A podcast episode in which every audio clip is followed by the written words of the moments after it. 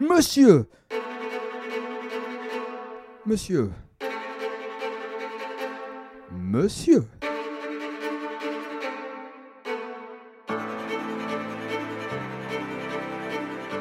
L'homme qui m'interpelle ainsi était comédien, mais pas que. Ah, il faisait des élévations de corps, euh, des disparitions.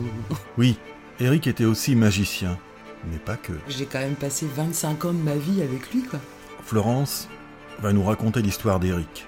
Ouais, c'est l'amour de- d'une vie. Un amour à la vie, à la mort.